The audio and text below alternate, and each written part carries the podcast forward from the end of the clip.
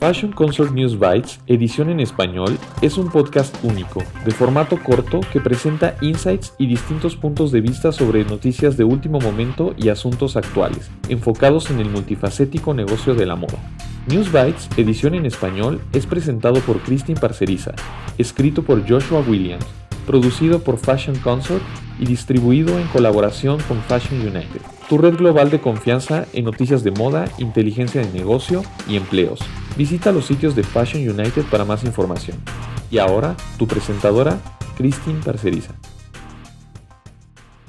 En este episodio, la prisa de ofrecer programas de posgrado, que forma parte de la serie El futuro de la educación de la moda, hablamos sobre cómo muchas universidades se han apresurado a hacer uso del prestigio de su marca para ofrecer nuevos programas de posgrado, cuando muchas veces estos no cuentan con una planeación adecuada o una integración con las necesidades de la industria.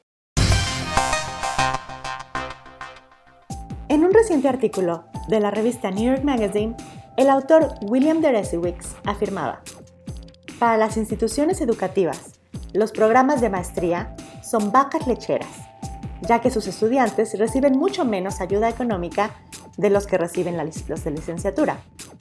Para los estudiantes, tomar un programa de maestría responde a una necesidad concreta. Los trabajadores estadounidenses compiten cada vez más con los de todo el mundo, y cuantos más titulados universitarios hay, hay que encontrar más formas de distinguirse de la masa. Esto es especialmente cierto cuando se trata de estudios como la moda, en donde los programas de maestría han proliferado de haber sido un pequeño puñado en todo Estados Unidos a convertirse en una oferta constante en cientos de universidades. Por ejemplo, la escuela Parsons School of Design de Nueva York ahora ofrece 20 programas de maestría y de distintos niveles y estilos. Ya no solo un MBA enfocado en temas administrativos, sino que incluso existe un programa dedicado a maestría en estudios profesionales, que no se centra en las finanzas y las estadísticas, sino exclusivamente en la industria de la moda.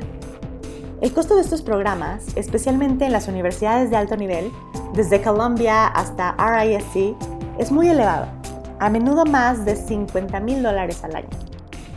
Y esto se acumula en un programa de dos o tres años. Y aunque los datos sugieren que los estudiantes que se gradúan con una maestría ganan más que quienes no cuentan con este título, estos elevados costos hacen que un programa de posgrado sea muy arriesgado cargando a los estudiantes con una deuda que pueden llegar a tardar años en pagar. Esto es especialmente cierto en el sector de la moda, en el que hace solo dos generaciones era muy poco probable que un empleado de moda tuviera siquiera un certificado de estudios de dos años, mucho menos un título universitario de tres o cuatro años.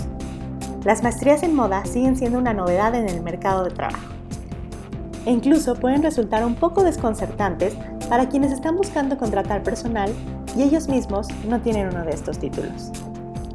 Por supuesto, esto está cambiando conforme más estudiantes se gradúan y suben de puesto en las organizaciones, pero ciertamente vale la pena considerarlo como un potencial estudiante de posgrado. Entonces, ¿por qué las universidades están ofreciendo más programas de posgrado? La respuesta puede ser bastante compleja, pero comienza con el hecho de que a medida que el número de estudiantes disminuye y los programas de licenciatura en moda se han vuelto omnipresentes, las universidades deben encontrar nuevas maneras de diferenciarse de su competencia, así como encontrar nuevas fuentes de ingresos. Las universidades con nombres más conocidos son capaces de hacer uso de su reputación en el ámbito académico de licenciatura, incluso sin la experiencia o las estructuras específicas para dirigir un programa de posgrado. Es más, aunque puede ser difícil conseguir profesores y profesoras para estos programas, debido a la falta de profesorado de nivel de maestría y doctorado, la esperanza es que con el tiempo los graduados vuelvan y enseñen, creando la circularidad que existe en otros campos. Y por último, existe la esperanza de que los programas de posgrado añadan con el tiempo peso académico a la reputación de la escuela, a través de la investigación, los simposios y las redes ampliadas. Ahora bien, ¿qué pasa con los estudiantes? Como afirma Deresiewicz, en el contexto de las maestrías llamadas MFA en Estados Unidos, o también conocidas como maestrías en las bellas artes, tanto las recompensas financieras de un MFA como la motivación que existe para obtenerlo pueden ser extremadamente turbios. El título no es como una maestría en fisioterapia, por ejemplo, algo que te introduce directamente en un campo laboral bien definido, con una demanda probada y estable, y señala que en muchos casos la infraestructura se había construido o se había sobredimensionado y las escuelas tenían que seguir encontrando cuerpos para todos esos asientos. Los niveles de exigencia para las admisiones cayeron en picada. Sin embargo, estos programas siguen creciendo. En algunos casos, se debe a que los estudiantes están recibiendo una sólida formación, aprovechando la oportunidad de profundizar en las complejidades de su actual o futura carrera en moda.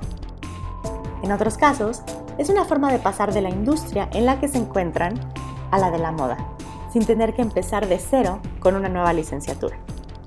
Y por último, los títulos de posgrado es algo que se puede hacer mientras se está resolviendo el camino profesional que se desea seguir como cuando se está entre trabajos o se amplía el visado en caso de estudiantes internacionales. Al final, hay muchas razones diferentes para que los estudiantes participen en un posgrado, y el resultado depende en gran medida de las expectativas y los objetivos del estudiante. Sin embargo, lo que ocurre después de graduarse es un poco más difícil de analizar. Estos programas rara vez se construyen para conectar la educación con el trabajo no existen las mismas prerrogativas legales que hay en el ámbito universitario, por ejemplo, por lo que las escuelas no llevan la cuenta de quién consigue un trabajo ni cuándo. En lo que respecta a la moda, la sensación general es que quienes ya tienen un trabajo y el apoyo de un empleador a lo largo del proceso suelen salir mejor que los que no lo tienen, porque el empleador ve los beneficios potenciales de un empleado mejor formado. Al final, depende del estudiante recién graduado aprovechar su título de posgrado de la mejor manera posible, con la esperanza de superar su deuda estudiantil y competir con un número cada vez mayor de compañeros de maestría. En nuestro próximo episodio hablaremos del cambio necesario hacia un modelo de aprendizaje omnicanal que reconozca las diferentes necesidades y modalidades del aprendizaje moderno. Gracias por escuchar este episodio de News Bites en colaboración con Fashion United, producido por Fashion Consort y escrito por Joshua Williams. Visita FC News Bites para más información.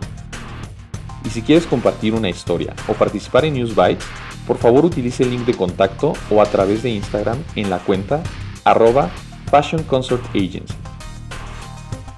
Muchas gracias a nuestros invitados a Christine Parceriza por traducir y presentar este episodio y a Spencer Powell por nuestro tema musical.